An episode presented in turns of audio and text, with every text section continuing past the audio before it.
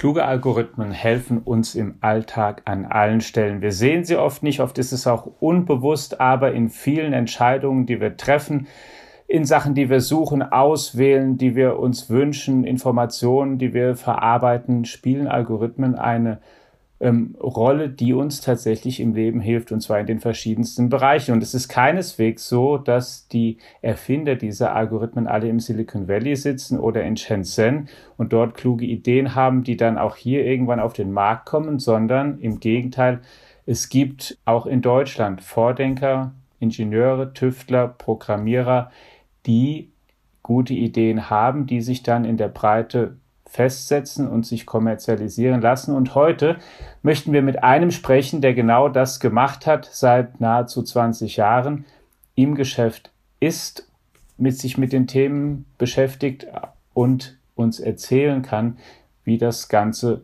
funktioniert aus seiner Perspektive auch hierzulande. Und zwar ist es derjenige, der die Firma, die sich hinter dem Namen Blue Yonder verbirgt, ursprünglich auf den Weg gebracht hat. Physiker, KI-Experte, Algorithmenerfinder Michael Feind. Hallo. Herzlich willkommen, lieber Herr Professor Feind. Ja, danke schön, Herr Ambruster. Und liebe Hörerinnen und Hörer, ansonsten ist hier das Stammteam vertreten. Mein Name ist Alexander Armbruster, ich bin Ressortleiter in unserer Wirtschaftsredaktion und Carsten Knob, einer der Herausgeber der Frankfurter Allgemeinen Zeitung. Ja, lieber Herr Professor Feind, bevor wir zu Ihrer Unternehmung kommen, die Sie gegründet haben, ähm, möchte ich ganz kurz, dass wir Sie als Person vorstellen, wo Sie ursprünglich herkommen. Sie sind Physiker, haben Physik in Hamburg studiert, sind dann äh, nach ans CERN gekommen für eine Weile, was ja, wie soll ich sagen, so ein bisschen das Paradies oder der Olymp der ähm, zumindest europäischen Physikforscher ist und haben sich dann aber dagegen entschieden, da zu bleiben und nach Karlsruhe zu gehen an die Universität und dort Physikprofessor zu sein, weil sie mehr vorhatten, als an den Teilchenbeschleunigern zu sitzen. Wieso? Ja, ähm, ganz so was nicht. Ich bin nach Deutschland zurückgegangen ähm, aus zwei Gründen. Erstmal, weil ich, weil ich hier mehr Freiheit hatte und die Physikexperimente, die dann in den kommenden Jahren im, äh, besonders viel Erfolgsaussichten hatten, mich daran beteiligen konnte. Das hätte ich nicht gehabt, wenn ich beim CERN geblieben wäre. Da hätten wir erst mal sieben Jahre nur aufgebaut und die sieben Jahre sind dann noch viel länger geworden, bis der LHC dann wirklich äh, funktionierte. Und ich konnte mit meinen Gruppen dann in amerikanischen Experimenten und japanischen Experimenten äh, mitmachen. Und das war also diese Entscheidung und auch die, dass ich privat gerne nach Deutschland äh, zurück äh, wollte, auf meine Familie. Das war der Grund. Aber daraus folgte dann eben auch, dass man als deutscher Professor ja doch recht viel Freiheiten hatte und ähm, dass ich dann die Entwicklung, äh, die ich eigentlich für die Physik gemacht habe, ähm, von neuronalen Netzen, dass ich da dann auch gesehen habe, dass das auch in der Wirtschaft Anwendung finden kann.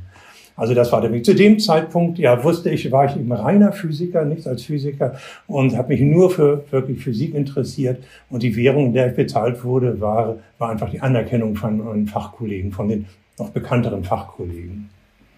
Hm. Und ich wollte zu, zu, zur Physik noch eins. Sie haben mir eine Abschlussarbeit geschrieben und wurden da mal gefragt, worum es da ging. Da haben Sie gesagt, um ähm, Mesonenerzeugung in Photon-Photon-Kollisionen am Pluto-Experiment im Elektron-Positron-Speicherring Petra.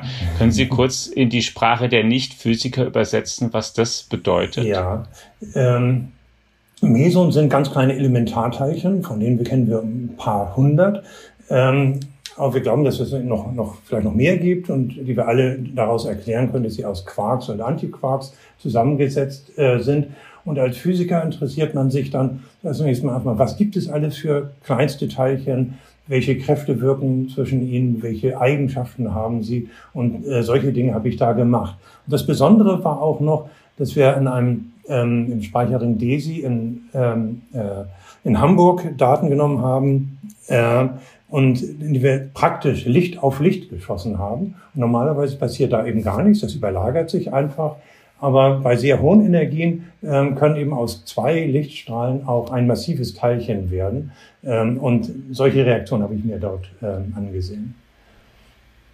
Und jetzt sind Sie von der Physik sozusagen und dieser Umgebung, in der Sie waren, irgendwann zu dem Entschluss gekommen, ähm, Sie werden Unternehmer und Sie sind auch in ein anderes Gebiet reingedrungen, nämlich in die künstliche Intelligenz, die heute ja ständig in den Schlagzeilen steht, das maschinelle Lernen. Sie haben aber selbst auch schon Anfang der 90er Jahre da mal ein neuronales Netz trainiert an CERN noch, also sind schon länger damit zu tun. Wie sind Sie denn und warum sind Sie denn dann darüber dahin gewechselt sozusagen? Ja, also ich habe recht früh, das war stimmt, 1993 habe ich mein erstes neuronales Netz ähm, geschrieben und genutzt, um die Auswertung von CERN-Experimenten effizienter zu machen.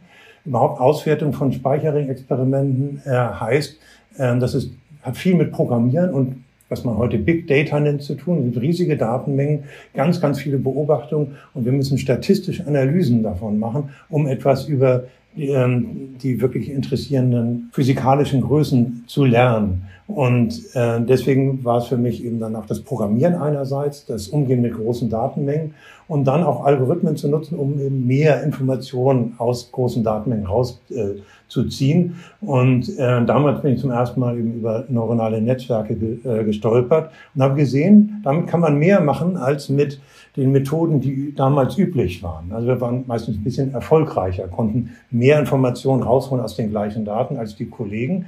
Und äh, das hat mich dann äh, fasziniert und äh, hat äh, eben so langsam den Schwerpunkt von der reinen Physik auch auf die methodische Seite gezogen, dass ich mich interessiert habe, okay, wie kann ich das Problem besser lösen und äh, ja, mehr Erkenntnisse äh, erzielen, äh, Unsicherheiten verkleinern.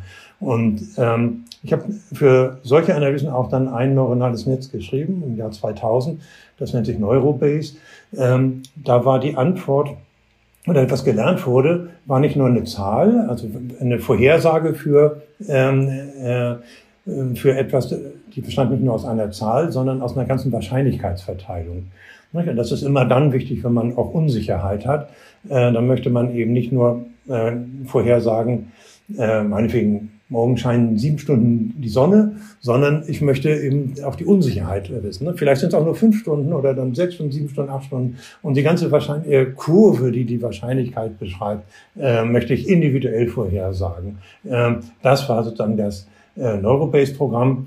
Das habe ich gemacht für eine sehr esoterische Messung am CERN, ähm, nämlich die äh, sogenannte Strukturfunktion oder Fragmentationsfunktion vom B-Quark, was immer das ist. Aber ich habe dann erkannt, dass es, das ist interessant, ähm, weil ich, ich konnte jetzt, da hat ein Verfahren erfunden, mit dem kann man eben aus historischen Beobachtungen oder irgendwelchen Daten, die man hat über einzelne Ereignisse, etwas vorhersagen oder die ganze Wahrscheinlichkeitsverteilung von einer Größe, die einen interessiert und die wahrscheinlich erst in der Zukunft äh, bekannt wird, eben, äh, zu prognostizieren. Und das war dann sozusagen der Auslöser dafür, dass ich mir überhaupt überlegt habe, äh, das auf etwas anderes als auf Physik anzuwenden. Ja, und äh, vielleicht kann ich das noch sagen, es war wirklich dann konkret das, dass ich am Aktienmarkt äh, ein bisschen Geld verloren hatte, was ich eigentlich für einen Hausbau haben brauchte. Und da war ich so, so. und habe ähm, sozusagen den Bankberatern geglaubt. Ich wusste damals wirklich nicht viel darüber. Ähm, und äh, die wussten ja manchmal auch nicht viel mehr. Ne? Natürlich ne? nicht. Nee, nee, genau. Die erzählen es vielleicht, aber mit ähm, im Brustton der Überzeugung, aber sie wissen es natürlich nicht ähm, äh, besser. Und vor allen Dingen können sie eben äh, keine Crashes vorhersagen und so weiter. Und das war damals die Russland-Krise 1998. Und äh, das hat mich wirklich geschockt, weil das, äh, wir hatten davor waren die Kurse gestiegen, dann war das Haus ein bisschen größer geplant und äh, das war nur nicht gut, was da passiert war. Ne? Und äh, da hatte ich mir gedacht, den ganzen Tag machst du statistische Analysen und äh, solche Prognosen, ähm, aber eben nur für die Physik und wenn es um dein eigenes Geld geht, dann vertraust du einfach einem Bankberater. Äh, das war der, das war wirklich der Auslöser dafür, dass ich das erste Mal mir einen anderen Sachverhalt als aus der Physik angesehen habe mit den Methoden. Nämlich habe dann äh, geguckt, ob man äh, äh, Börsenkurse vorhersagen kann oder ob das eben rein zufällig ist. Und eins der Ergebnisse war eben, äh, kurzfristig lässt sich ein bisschen was vorhersagen. Nicht viel, aber eben ähm, ein bisschen was. Und bei uns war es ja immer gleich die ganze Wahrscheinlichkeitsverteilung und die war eben nicht immer um Null zentriert für die Preisänderung und mal ein bisschen breiter, mal ein bisschen schmaler. Das konnten wir ganz gut vorhersagen. Und das ähm, war dann, also als ich gesehen habe, in Simulation, erstmal ohne das selbst zu machen, aber an historischen Daten gesehen habe, äh, da, da steckt ein Wert drin, damit kann man was machen. Ähm, das hat mich dann auf die Idee gebracht, die erste Firma zu gründen, 2002. Aber diese Firma, das äh, war dann ja schon Blue Yonder, richtig? Ja, nein, noch nicht. Das war ähm, PhyT, hieß die, Physics Information Technologies. Bestand wirklich nur aus, aus drei Leuten, zwei der Studenten, die gerade fertig geworden waren und mir. Und, und mir wirklich nur neben meinem Job als Professor. Ähm, also wir haben wirklich ganz, ganz klein angefangen ähm, damals. Und äh, dann habe ich im Laufe der Zeit aber mehr und mehr äh, Leute eingestellt. Es waren alles Physiker. Äh, zu Anfang nur Studenten von mir. Ähm, und die waren natürlich schon mal extrem gut auf die Technologie vorbereitet. Ähm, und, äh, und dann sehr kluge Köpfe äh, dabei, viele auch, die heute noch dabei sind. Ähm, und äh, sagen wir mal, das war natürlich, äh, sagen wir, das Hilfreiche. Also ich habe dann Vorlesungen natürlich über Physik gehalten, aber auch dann ziemlich schnell angefangen, über statistische Verfahren und ähm, äh, Datenanalyse Vorlesungen zu machen für Physiker mit einem Praktikum. Und äh, äh, da gab es natürlich einige auch Diplomanten und Doktoranden von mir, die äh, sehr, sehr gut vor, äh, wurden. Und ähm, das war das Team, aus dem ich so zu Anfang dann ähm, geschöpft habe. Also das war noch nicht Blue Yonder, das war wie gesagt FIT. Äh, Blue Yonder wurde 2008 gegründet als ein Joint Venture zwischen FIT und Otto, der Otto-Gruppe. Nachdem wir bei Otto schon gezeigt haben, dass wir sehr gut ähm, Dinge aus dem äh, Fragestellungen im Versandhandel sehr gut äh, prognostizieren können. Insbesondere, äh, wie viel werden von welchem Artikel äh, gekauft über eine ganze Saison und mit Informationen zu verschiedenen Zeitpunkten. Nämlich, das fängt schon ein halbes Jahr vor der Saison an.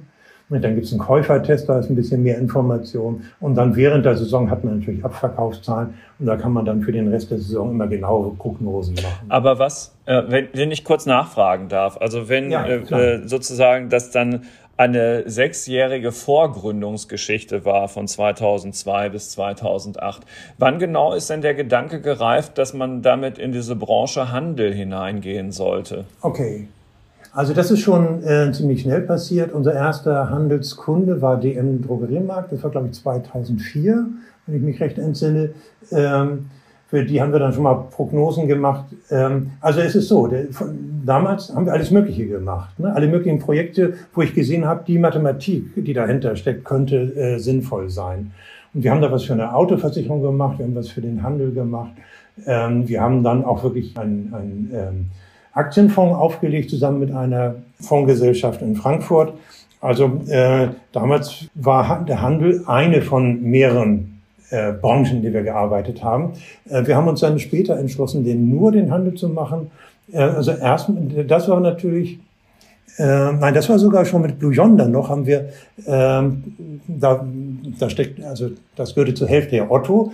Da hatten, war natürlich Otto einmal der wichtigste Großkunde, das ist ganz klar. Äh, aber nicht nur, auch da haben wir gesagt, äh, wir machen eben auch andere Dinge äh, parallel ähm, weiter. Äh, dass wir uns wirklich nur auf den Handel spezialisiert hatten. Das ging erst ähm, später, insbesondere auch da auf ein paar Produkte.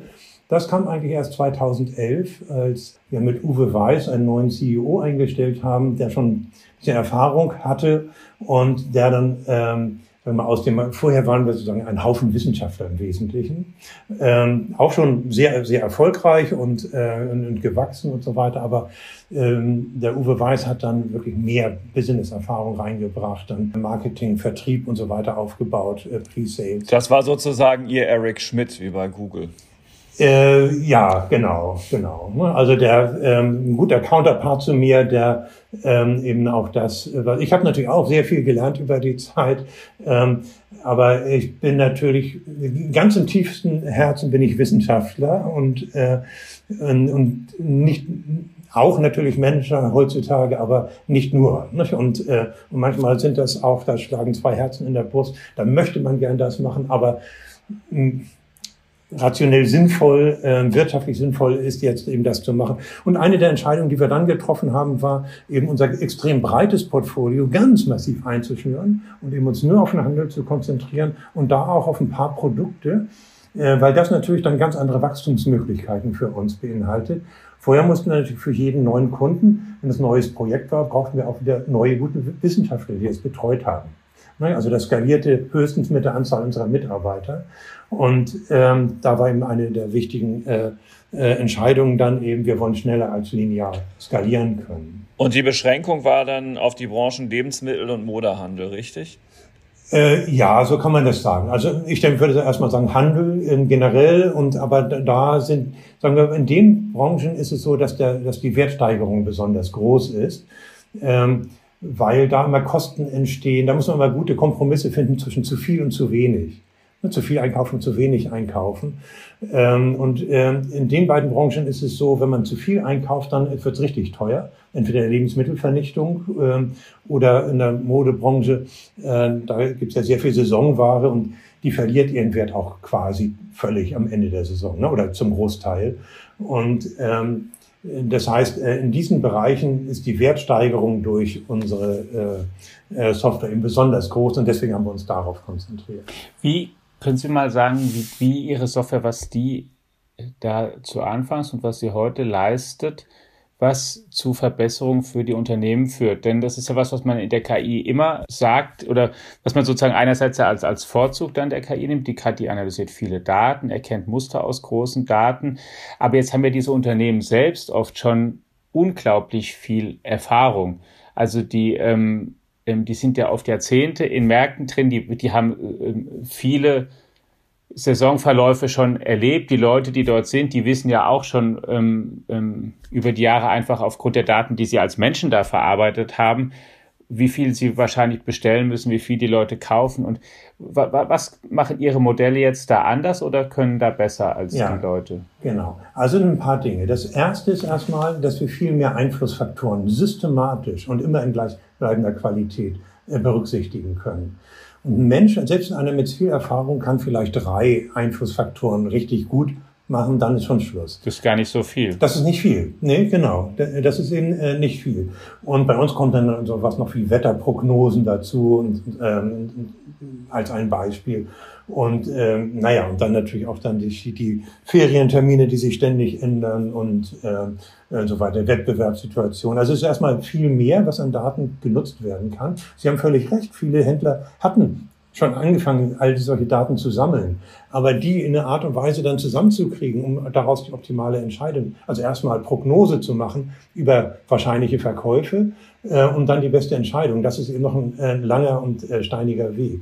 Und ähm, da ist es so, dass uns wieder sehr hilft, ähm, dass der Mensch äh, diese Entscheidung, gerade wenn es Massenentscheidungen sind, und das sind Massenentscheidungen, einfach weil es ne, viele Artikel gibt und äh, viele Filialen und äh, viele Tage, also äh, das sind viele Entscheidungen, die da ständig wieder getroffen werden müssen.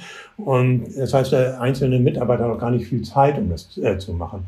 Und was dann meistens gemacht wird, wir machen so wie letztes Jahr oder wir machen so wie letzte Woche, ne, also ziemlich einfache äh, Dinge. Und dann wird eben das und das und diese ähm, Besonderheiten, die gerade jetzt äh, stattfinden, eben gar nicht mitbenutzt.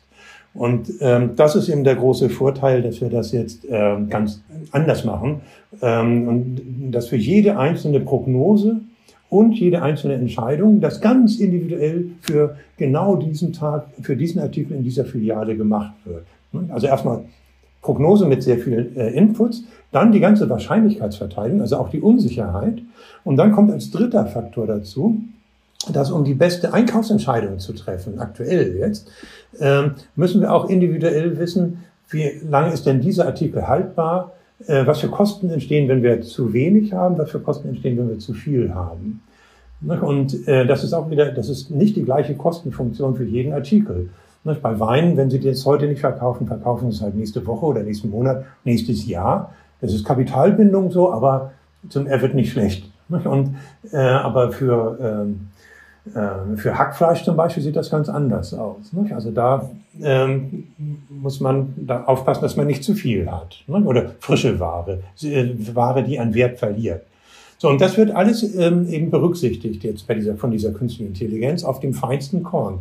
Und für viele Handelsketten machen wir Millionen solcher Entscheidungen pro Tag. Und, äh, und dann kommt noch etwas dazu. Es, hat, es gab Untersuchungen, dass Menschen für bei so, solchen Entscheidungen, Entscheidungen unter Unsicherheit mit asymmetrischen Kostenprofilen, also wenn zum Beispiel Überschätzung teurer ist als Unterschätzung. Für einen anderen Artikel mag es gerade anders sein, für manche ist es ungefähr gleich. Aber ähm, da ist der Mensch nicht gut. Das ist unser schnelles Entscheidungssystem, also die Erfahrung, kann das einfach nicht. Da haben wir immer äh, so Vorurteile, Biases, ähm, kognitive Vorurteile in Richtung Mittelwert und, ähm, und in Richtung ähm, äh, Überschätzung von Ausnahmesituationen. Zum Beispiel, was immer wieder vorkommt, ist, dass ähm, zu Weihnachten viel zu viel frische Ware eingekauft wird ähm, und dann riesige Abschriften nach Weihnachten passieren. Ähm, das passiert sogar auch Kunden von uns, ähm, wo wir sagen, oh, wir haben schon so viele Weihnachten gesehen, das Programm weiß ganz genau und das hat schon, ne, das hat schon 70 Prozent mehr als letztes, äh, als letztes äh, oder als im November eingekauft und dann ist es oft so, dass der Chef dann trotzdem sagt, ja und wir hauen noch mal 50 Prozent drauf. Gut, und diese 50 Prozent, die werden nachher dann weggeworfen halt. Frische Ware, also frische Lebensmittel, ja, meinen Sie? Oder? Ja, ja, genau. Die speziell so für Weihnachten. Aber wie, wie, wie, wieso, wieso verschätzen wir Menschen uns denn? Denn ich meine, es ist ja andererseits, also na klar weiß man irgendwie, dass die Leute an Weihnachten was Besonderes kochen und vielleicht auch drei Tage lang, aber mehr als sich satt essen können sie jetzt ja halt auch nicht. Ich meine, die Leute fallen ja nicht in völlige Völlerei dann. Das weiß man doch eigentlich. Also wieso ja, das, das weiß man, aber es ist diese Angst. Ne? Es ist eben, dass die geschätzte, die gefühlte Kostenfunktion, oh, wenn ich Weihnachten nicht liefern kann, dann sind wir wirklich ganz. Ach so, äh, dass man, dran, ne? also, dass die Leute das ja. ganze Jahr enttäuscht sind dann von ja, genau, das nächste. Genau. Und deswegen, also mhm. wollen dieses Risiko nicht eingehen und nein, wir hauen es so voll, Ne, ähm, dass es dann wirklich keinen Sinn mehr macht. Natürlich kann man das regeln. Ne? Man kann sagen, okay, wir wollen jetzt Weihnachten sehr sicher sein, dass die und die und diese Artikel nicht out of stock gehen. Ne? Aber ähm, oft wird das eben, weil das so wieder kompliziert ist, wird das dann alles global gemacht, alles Mögliche. Äh, ganz viele Artikel werden viel zu viel bestellt und danach kommt dann eben die großen Abschriften. Und wie, wie kleinteilig geht denn sowas, um es einmal ganz konkret zu ähm, Fragen. Ich sage jetzt mal keinen kein Namen und wir machen hier sowieso ja nicht Werbung, aber es ist ein Beispiel aus dem, ähm, aus dem echten Leben. Ähm, mein Sohn, der ist jetzt acht Jahre alt und hat jetzt angefangen, ähm, bei einem Freund Skateboard mal auszuprobieren und zu fahren und kann das auch gut und wollte jetzt eins. Und dann haben wir natürlich jetzt mal geguckt, auch in den Angeboten von einschlägigen größeren Ketten. Und da gab es jetzt tatsächlich eine Skateboard-Aktion und wir waren eigentlich früh da, aber die waren weg. Ja. Ist es was, was Sie, also Sie würden sozusagen auf so einer einzelnen Produktkategorie, können Sie eine Vorsage, oh, ja, ja, Hersage ja, ja. machen? Absolut, auf jeden, und, sogar in jedem und, einzelnen ähm, Geschäft. Laden, ja. Mhm. und, und wieso ist dann da trotzdem das Regal einfach schon komplett leer ja. um 9.30 Uhr? ja, das ist mal so, so zu sagen. Das ist natürlich ähm, oft so, also A, verwendet natürlich nicht alle solche Systeme. B ähm, ist die Frage, ähm, äh, wie werden Aktionen gefahren und ähm, was bedeutet das wirklich? Und C ist das dann natürlich auch dieser menschliche Kampf der, der ähm, Marketingabteilung, die möchte natürlich vor allen Dingen grandiose äh, Prospekte verteilen können mit tollen Preisen, dass die Leute auf jeden Fall in den Laden kommen. Und dann gibt es natürlich durchaus ähm, Läden, die sagen, die nehmen es in Kauf, dass dann auch viele Kunden enttäuscht sind, weil die äh, Dinge, die ihre super, super tollen Angebote eben schon am ersten Tag der Aktion äh, morgens früh schon weg sind. Ähm, das ist eben ein, das sind strategische Entscheidungen von, von den Unternehmen, ähm, da haben wir nichts zu sagen, sozusagen. Wir können natürlich Tipps geben, mach es so oder so. Äh, und, aber das hat eher was damit zu tun, wie die sich sehen, dann der einzelne Händler auch, was sein Selbstverständnis ist. Es gibt durchaus Händler, die sagen, nein, wir wollen das nicht. Wir wollen, wenn wir Angebot rausgehen, auch nicht, dass zu viele Leute dann sauer sind, weil sie extra gekommen sind und sie bekommen den Artikel äh, nicht. Also das wäre schon möglich. Ähm, also ich nehme an, also bei solchen Aktionen ist es natürlich oft so, dass das Volumen einfach begrenzt ist, ne? auch von der Herstellung, von dem, was sie einkaufen konnten. Und natürlich stelle ich mir auch vor, deswegen habe ich das Beispiel jetzt auch gewählt, dass es da auch nicht ganz so dann einfach ist, weil das, das sozusagen, das, das kauft weder, kauft man das jeden Tag, noch, noch kauft es jeder. Es ist sowas anderes als, was weiß ich, Paprika, Gurken und Dings, wo sie sowieso wissen, da ist ein, also wo sie ja nach einer Weile ungefähr wissen, in einer Kleinstadt oder sowas, wie viel da so verkauft wird. Ähm, aber wie, wenn Sie sagen, Sie können sowas vorhersagen und bleiben wir mal bei dem Skateboard, was macht denn da Ihr Algorithmus, dass der, wenn ich das dann wissen möchte, und ich frage mal Ihren Algorithmus, was für Daten holt denn der dann in so einem Fall, weil jetzt sagen wir mal die, also würde ich jetzt als Laie denken, die so, so Skateboard-Nachfragedaten, ähm, ich, ich könnte noch drauf kommen, naja, wenn das Wetter jetzt gut ist die nächsten vier Wochen, dann gehen die Leute mehr raus. Aber was, was, was kommen denn da sonst so für Daten rein, dass sie da eine Prognose dann machen können ja, da für so ein genau. spezielles also, Ding? Also es sind einmal, es sind beschreibende Daten für den Artikel. Ja, also der wird irgendwie, ähm, äh, seine Eigenschaften werden beschrieben, auch seine Kategorisierung, ist das irgendwas zu essen oder äh, was zum ein Sportgerät, Zielgruppe und so weiter. Ähm, ähnliche Artikel können dadurch gefunden werden. Nicht? Und also das ganze System lernt nicht nur aus genau Skateboards, äh, sondern das lernt in, äh, letztendlich aus allen allen Artikeln, die es gibt und mit allen Haus, äh, äh, Historien in allen Filialen ähm, lernt das System und es kriegt dann selbst raus, oh, was ist ähnlich und was ist nicht ähnlich. Ne? Also von, von wo kann ich ähm, auch was ähm, von anderen ähm, äh, lernen. Ähm, es ist so, wir können das auch nicht genau sagen, das werden genau ähm, 37 Stück sein. Ne? Da ist natürlich auch eine Unsicherheit drauf. Und eine Unsicherheit bei solchen Aktionen, die ist auch immer größer als, sagen wir mal, bei Artikeln des täglichen Bedarfs. Ne? Schon allein die statistischen Schwankungen sind da natürlich äh, viel kleiner als bei, äh, bei solchen Dingen. Ähm, das Gute ist aber, dass wir eben das alles wissen. Und äh, das heißt, da kommt eben automatisch raus, auch das ist eine größere Unsicherheit. Und dann ist es immer noch die Entscheidung, okay, was wollen wir damit machen? Wollen wir sicher sein, dass wir das schnell loswerden, dass wir es auf jeden Fall loswerden? Oder ähm, wollen wir ähm, auch äh, sicherstellen, dass, ähm, dass wir die Nachfrage bedienen können? Das sind wieder die strategischen Entscheidungen, die dann eingestellt werden können. Also ähm, was, was ist wirklich mein, mein Ziel äh, da? Dann kann man auch natürlich immer noch über den Preis regeln. Ähm, das haben wir bisher noch nicht gesagt, aber wir, äh, was wir auch sehr gut machen können, ist äh, individualisierte äh, Preissensitivitäten vorhersagen. Das heißt, wir wissen dann auch, was würde denn passieren, wie ändert sich das, wenn den Preis ein bisschen hoch oder runter setzen. Und auch das kann natürlich genutzt werden. Und ähm, und kann auch zum Steuern oder zum Nachjustieren benutzt werden. Also auch wenn man sieht, oh, äh, das verkauft sich jetzt doch nicht so toll oder wir haben so viel eingekauft werden, ähm, so viel eingekauft.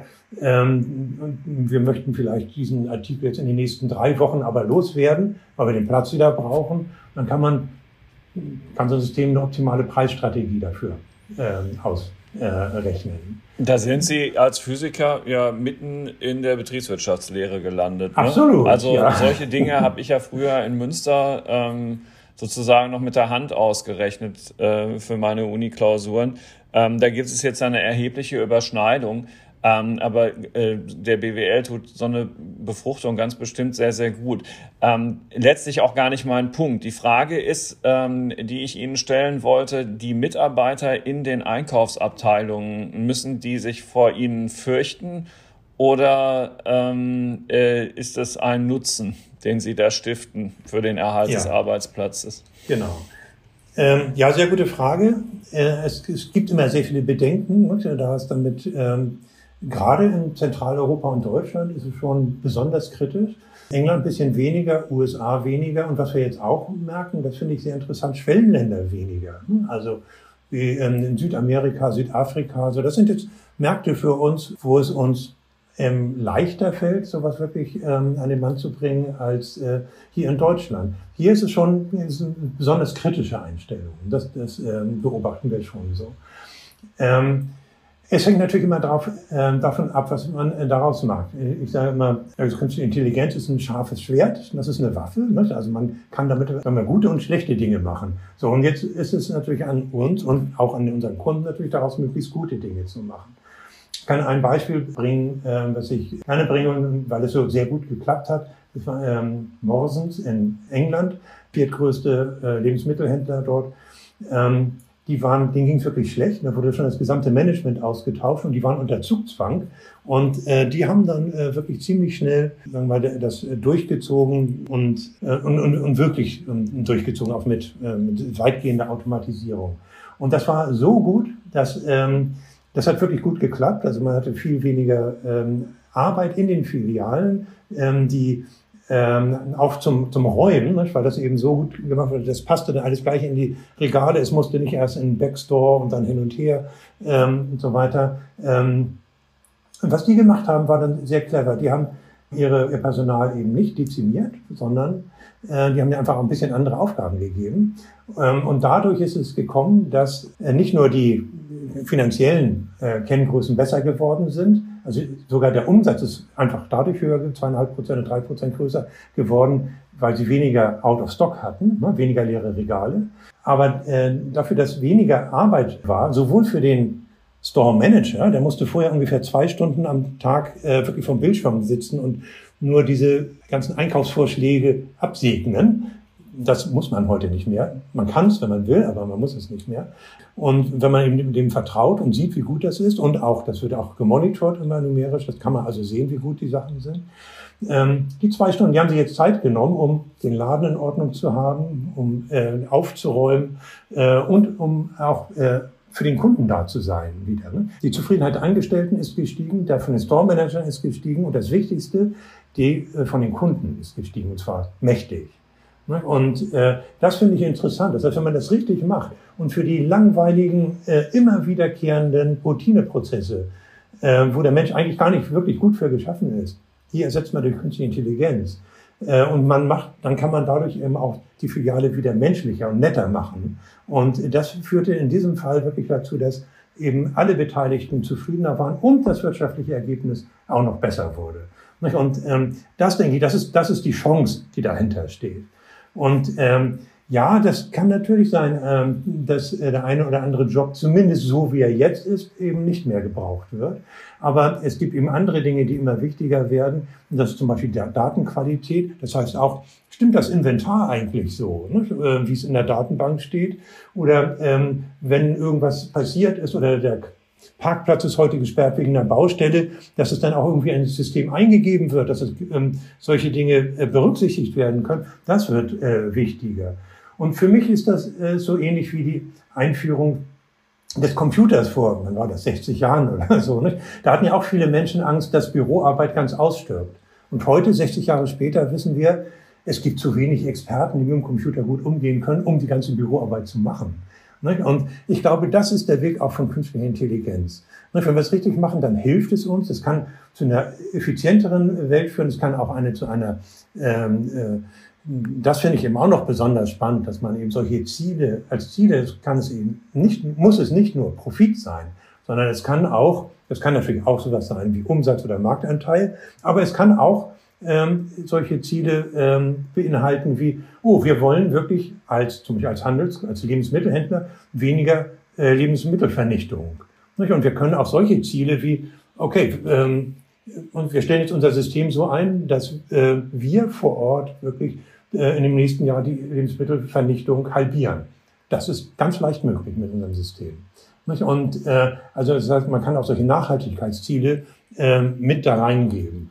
Das sehe ich, das sind so die, die großen ja. Chancen da, äh, an, äh, daran, wenn man einfach die einzelne Entscheidung ähm, optimiert. Die ja letztlich übrigens ja auch auf den Profit einzahlen, ne? wenn ich weniger wegschmeiße. Also man kann sagen, es hilft der Nachhaltigkeit, aber es hilft auch ganz ähm, schlicht dem eigenen Profit beziehungsweise völlig richtig. Also das schließt sich nicht immer aus. Ne? Nein, nein, ganz im Gegenteil. Bei gut gemanagten Nachhaltigkeitsthemen ist es ja sogar immer so, dass ähm, das äh, sogar auch wirtschaftlich äh, sinnvoll werden kann. Jetzt, jetzt, jetzt reden Sie ähm, ja immer und auch vollkommen zu Recht weil es, es ist ja ihr, ihr Baby, Herr Feind, von, von uns, also unserem, ja.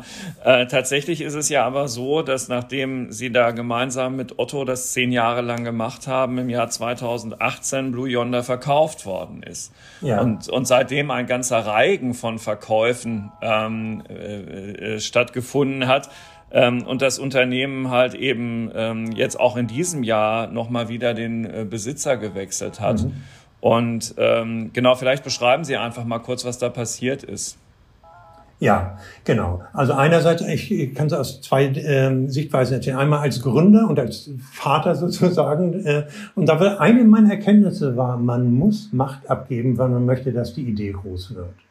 Also fast immer, fast immer. Es gibt natürlich Einzelunternehmer, die schaffen es, das Milliardenunternehmen ähm, zu bauen, ihre Idee ohne ähm, externes äh, Kapital und so. Ich glaube, in, ähm, in, im Technologiebereich ist das quasi unmöglich. Also das, das fing damit an und viele der Entscheidungen waren auch gut. Die, die haben mir zu dem Zeit weh, äh, zum Zeitpunkt wehgetan, aber die waren gut, sonst hätten wir, wären wir nicht gewachsen, sonst ähm, als kleines Unternehmen hat man ja gar nicht die Chance, eben an die ganz Großen ranzukommen. Ne, da sind, die sind auch sehr, sehr wählerisch, wer sie bedienen darf und äh, zum ähm, Aufbauen von, ähm, von, äh, von Vertrauen, so ist es natürlich auch wichtig, dass man selbst stark ist. Gut, also das war erstmal ähm, wirklich ähm, die Gründung von Beyonder zusammen mit Otto.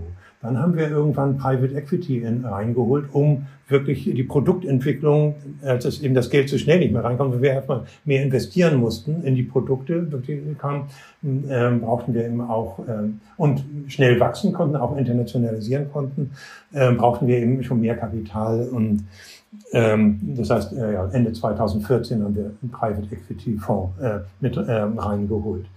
Und dann habe ich äh, zum Beispiel viel Macht eben an den Uwe Weiß abgegeben, äh, äh den CEO, was auch richtig war, weil er hat letztendlich die besseren Entscheidungen getroffen da.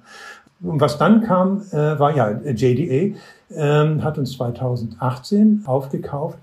Das war, äh, denke ich, eine sehr gute Sache. Also es gab sehr viele Firmen, die an uns interessiert waren. Wir hatten ständig irgendwelche äh, Gespräche. Und bei vielen war es so sofort klar, hm, das wollen wir nicht oder das klappt nicht oder das, das wird nichts oder wir werden, äh, das, das macht uns kaputt.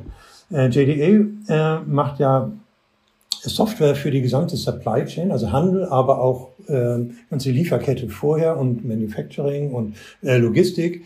Und das war aber alles mehr, wenn man will, klassische Software, wo also viel gespeichert wird, man gibt was ein, man bekommt, man äh, wird was, bekommt was angezeigt, man automatisiert auch, aber da war relativ wenig Mathematik drin, relativ muss ich sagen. Also bei einige Sachen schon, bei Planungssoftware war auch Optimierung drin und so weiter. Aber uns wurde oft dann vorgeworfen, ah, ihr habt ja ein tolles System, aber es ist für uns so, so schwer zu begreifen und wir wir können das so schlecht monitoren, ihr habt keine guten äh, UIs, also User Interfaces. Und JDA, die, die sind, sind oft als Konkurrenten bei den gleichen Kunden äh, begegnet.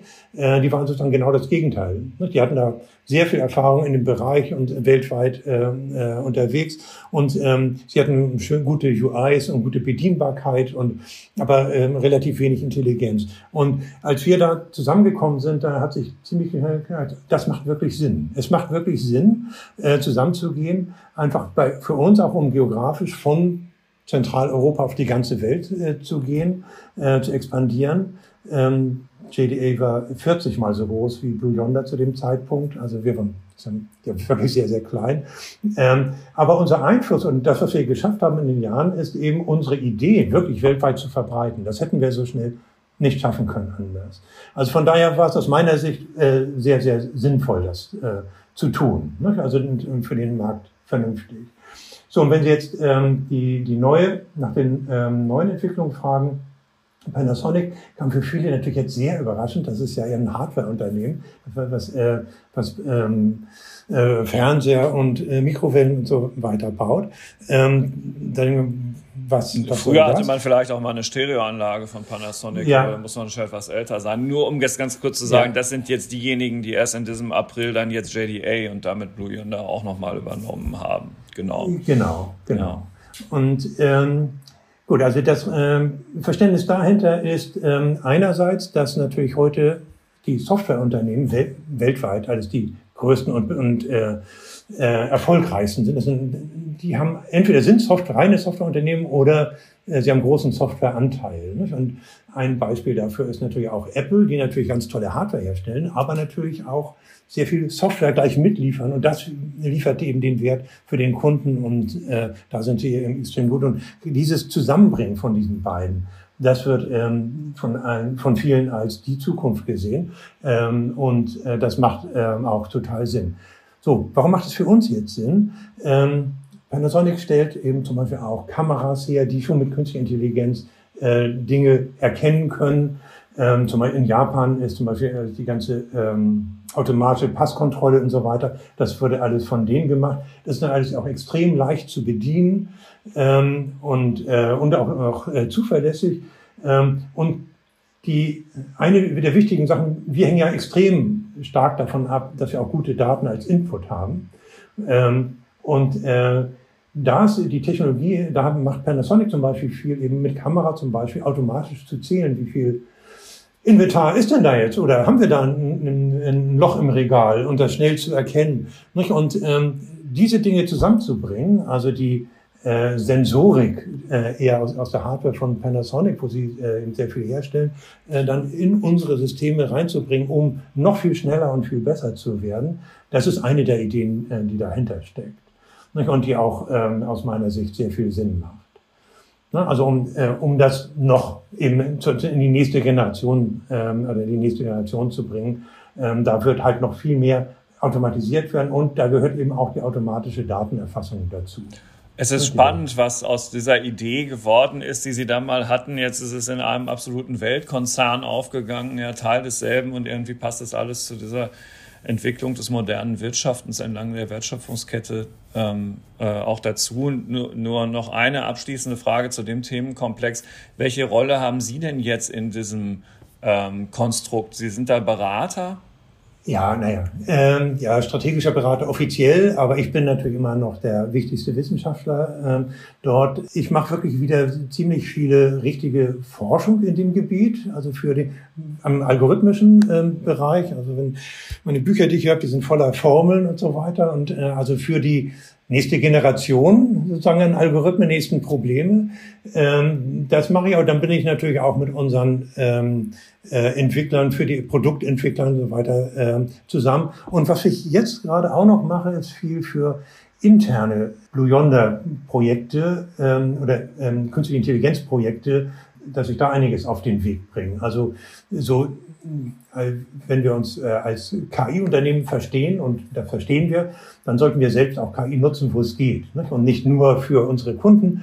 Und äh, was wir jetzt zum Beispiel machen, ist auf Basis der Algorithmen, die wir haben in Blue Yonder, äh, die ich sagte ja, dass wir früher die für viele andere Dinge angewendet hatten. Und genau das äh, machen wir jetzt auch wieder, dass wir für unsere eigenen Sales und für unsere eigene Customer ähm, äh, Customer Satisfaction. Also wir machen zum Beispiel Prognosen, äh, welche äh, Verträge oder mit welcher Wahrscheinlichkeit Träge, einzelne Verträge gecancelt werden, um dann eben besser schon darauf vorbereitet zu sein. Nicht? Oder auch für Sales, äh, Verkaufs-Opportunities. Ähm, Wie groß ist die Wahrscheinlichkeit, dass wir das in diesem oder nächsten Quartal äh, wirklich closen können, äh, den Deal? Ähm, solche Dinge machen wir jetzt auch letztendlich wieder auf, mit einer sehr ähnlichen Technologie, die wir schon haben. Ne? Also andere Anwendungen, äh, gleiche Technologie, so dass wir eben insgesamt ähm, eben auch stärker werden und bessere Entscheidungen ähm, treffen. Also wieder ein bisschen mehr in die Breite gehen.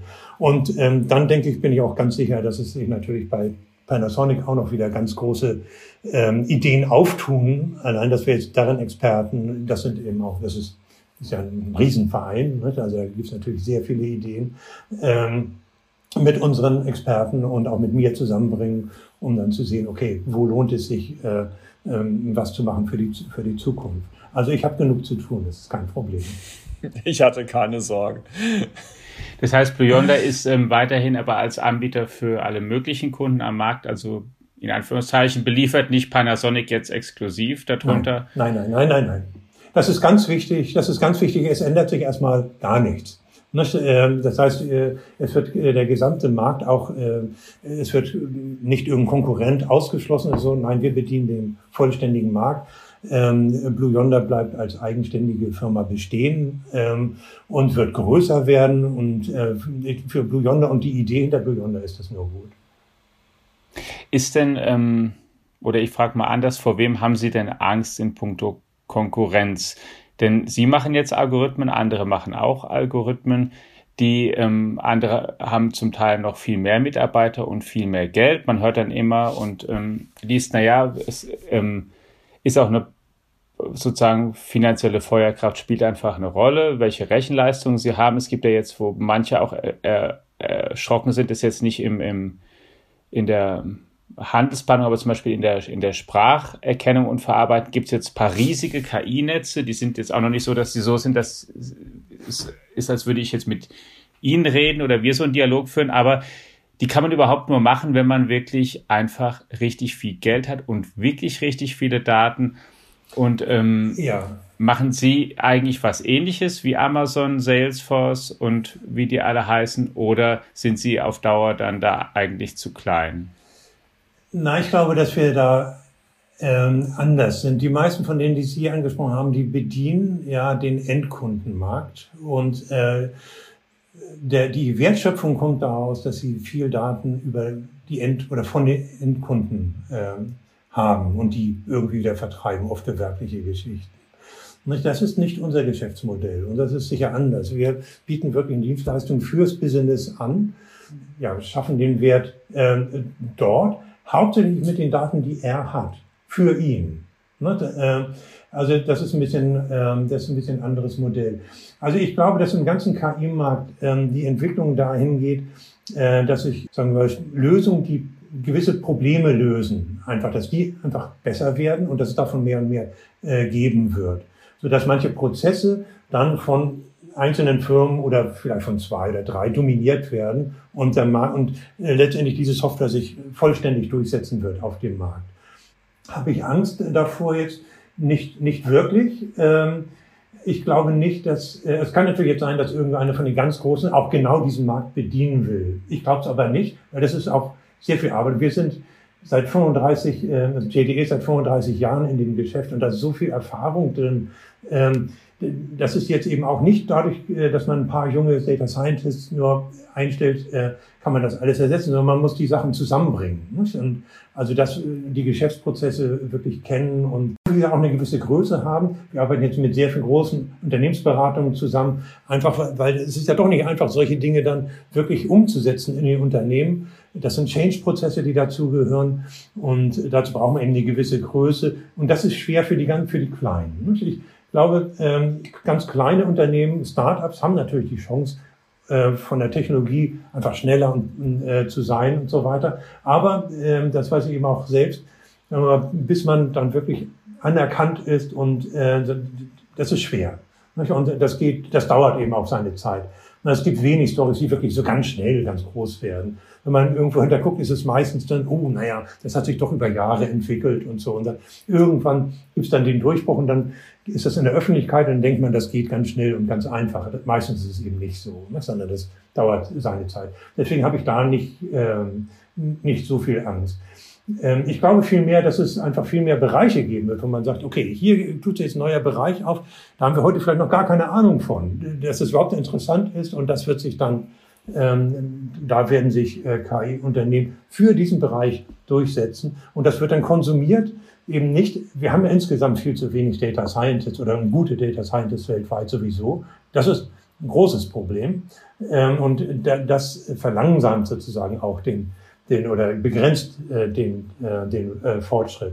Und deswegen glaube ich, wird es eben so sein, ähm, es wird lieber, lieber auf einer neuen Aufgabe oder neuen Task werden sich wieder ein Team zusammensetzen und was, was ein Neues bauen, als jetzt genau in dem Bereich, wo einer schon was Gutes gebaut hat, da Konkurrenz zu machen. Das ist, glaube ich, einfach schwieriger nicht? und ähm, ähm, macht keinen Sinn. Und zwar gerade deswegen, weil die Ressource Data Scientist so begrenzt ist. Mhm. Wenn Sie, und damit möchte ich dann sozusagen zu einem Ausblick oder abschließend kommen, ähm, nicht an KI denken, nicht Blue Yonder gerade versuchen weiter voranzubringen und da zu forschen, sondern ähm, sozusagen wieder der, der, ich nenne es mal der reine Wissenschaftler, Michael Feind, der ja auch Physiker ist und Sie schauen heute in eine Zeit, in der sich auf so ganz vielen Bereichen scheinbar viel tut. Die, ähm, also die, die, die Menschen hören von der Genschere Genetik, wo viel möglich ist, einer mRNA-Technologie, die jetzt eine Pandemie in die Knie zwingt. Sie hören von künstlicher Intelligenz, Sie hören von Blockchain, Sie hören von Quantencomputing. Was ist denn so das Gebiet, wenn Sie jetzt mal sozusagen abseits vom beruflichen denken, was Sie momentan am meisten fasziniert und wo Sie glauben, wo wir die vielleicht größte Überraschung erleben in den nächsten fünf mhm. Jahren?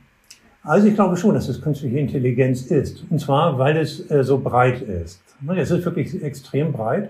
Und ich habe äh, zum Beispiel mit dem Programm Neurobase haben wir vor, ich weiß nicht wann das war, 2008 oder so, auch Sachen in der Genetik entdeckt, die damals keiner wusste. Da kam einfach mal ein Professor zu uns und meinte, ihr könnt das doch mit den neuronalen Netzen, er hat die und die Idee, und da gibt's die Daten, die können Sie nicht erklären. Und, ähm, und dann, äh, dann haben wir ohne viel Fachwissen, nur ein bisschen, dass er uns erzählt hat, was interessant sein könnte, haben wir zum Beispiel was ganz Interessantes rausgefunden da. Nämlich, äh, da ging es irgendwie, äh, wie kodiert, wie ist es im Genom kodiert, wie viel Protein äh, erzeugt wird. Nicht welche, sondern wie viel von dem Protein erzeugt wird. Und ähm, da haben wir dann äh, festgestellt, dass eben die, dafür die, die Basen ganz am Anfang vom Ribosom, die, die ersten, also dass die Wichtigkeit des Einflusses hing wirklich einfach von der Geometrie ab. Ja, ob das erste Basenpaar, das zweite, dritte, vierte, einfach so abfallend äh, äh, war, so war das kodiert. Das wusste keiner. Und das haben wir damals rausgekriegt. Und für einen Wissenschaftler ist sowas toll. Ne? Also wenn man in einem Gebiet, wo man eigentlich wenig Ahnung hat, einfach dadurch, dass man sich mit einem Fachmann mal unterhält und dann die Daten, die er nicht verstehen kann, mit, dem, an, mit seinem eigenen Programm und seiner eigenen Denkweise angeht. Und dann kam sowas raus, das war völlig überraschend für, für uns und aber auch für die. Also solche Sachen finde ich toll. Und ich, ich bin an sehr vielen Sachen interessiert. Das ist ja nicht nur, oder mein Beruf ist da auch gleichzeitig mein Hobby. Dann, ähm, das, das Tolle an solchen Dingen ist ja, dass letztendlich steckt da eben Wissenschaft hinter und das wissenschaftliche Prinzip. Das heißt, wir versuchen die Welt zu verstehen, entweder durch ganz viel Beobachtung und wenn es, das Tollste ist natürlich, wenn man dann, wenn man es gelingt, das in einfache Formen zu packen, in einfache Zusammenhänge oder Gesetze zu packen. Und da ist die Physik natürlich die Wissenschaft, die es am besten schafft. Und äh, bei, je komplexer es wird in Richtung Biologie, da wird es halt schwieriger. Ähm, aber äh, das Ganze, das fasziniert mich alles äh, sehr. Und ich finde, äh, jetzt an Corona, im letzten Jahr konnte man ja sehr gut, da haben, glaube ich, auch viele andere Menschen gesehen, wie das ist, wenn man erstmal gar nichts weiß. Und äh, da ist irgendwas Neues und man tappt völlig im Dunkeln und dann, ja, dann gibt es Ideen und die einen sagen die Meinung und die Meinung, aber wir müssen das letztendlich ja durch Messungen und durch Beobachtungen ja doch wissenschaftlich machen und nicht zu einer Meinungsgeschichte machen, ne? ob das gefährlich ist oder nicht. Und ähm, und um dann die richtigen Entscheidungen treffen zu können. Und ich fand, äh, ich glaube, das war eigentlich ein ganz gutes Lehrstück, wie, wie sowas gehen kann. Man muss mehr und mehr ähm, eben Informationen sammeln, vernünftig auswerten, wissenschaftlich auswerten, äh, diskutieren, versuchen möglichst wenig eben einfach nur Bauchgefühl da reinzulassen, weil das kann so oder so sein und sehr unterschiedlich, wie wir das beobachten. Und äh, letztendlich ähm, bin ich ein großer Verfechter des wissenschaftlichen Prinzips eben. Wir müssen da muss es eben dann einen, einen Konsens geben von mal, Leuten, die das natürlich beurteilen können. Das ist natürlich auch nicht jeder. Das, da gehört natürlich Statistik, Mathematik und, und äh, so weiter dazu. Und aus in meiner idealen Welt wäre, wären das eben die Themen, äh, die ein bisschen populärer wären als heutzutage. Und äh, äh, das glaube ich auch. Ich, ich bin nicht sicher, aber ich glaube, dass ein bisschen mehr Rationalität äh, in, auch in Führungsebenen und so weiter reinkommt. Aber ich, ich bin noch nicht sicher, ob das wirklich so sein wird. Ne? Denn also menschliche Macht und äh, Gier und, ähm, und Power und so weiter spielen schon immer noch eine Riesenrolle. Und die meisten Wissenschaftler sind sozusagen zu zurückhaltend und sind nur in ihrem kleinen, in ihrem äh, Elfenbeintürmchen und die interessiert das nicht, was da draußen ist. Und aus meiner Sicht bräuchte es eben mehr Leute, die den wissenschaftlichen Background haben, aber eben dann doch in die Politik gehen oder in die, äh, in die Wirtschaft gehen und versuchen da eben auch eine Entscheidung äh, mitzumachen. Und es gibt sehr, sehr, sehr wenig, die eben diese beiden Aspekte haben.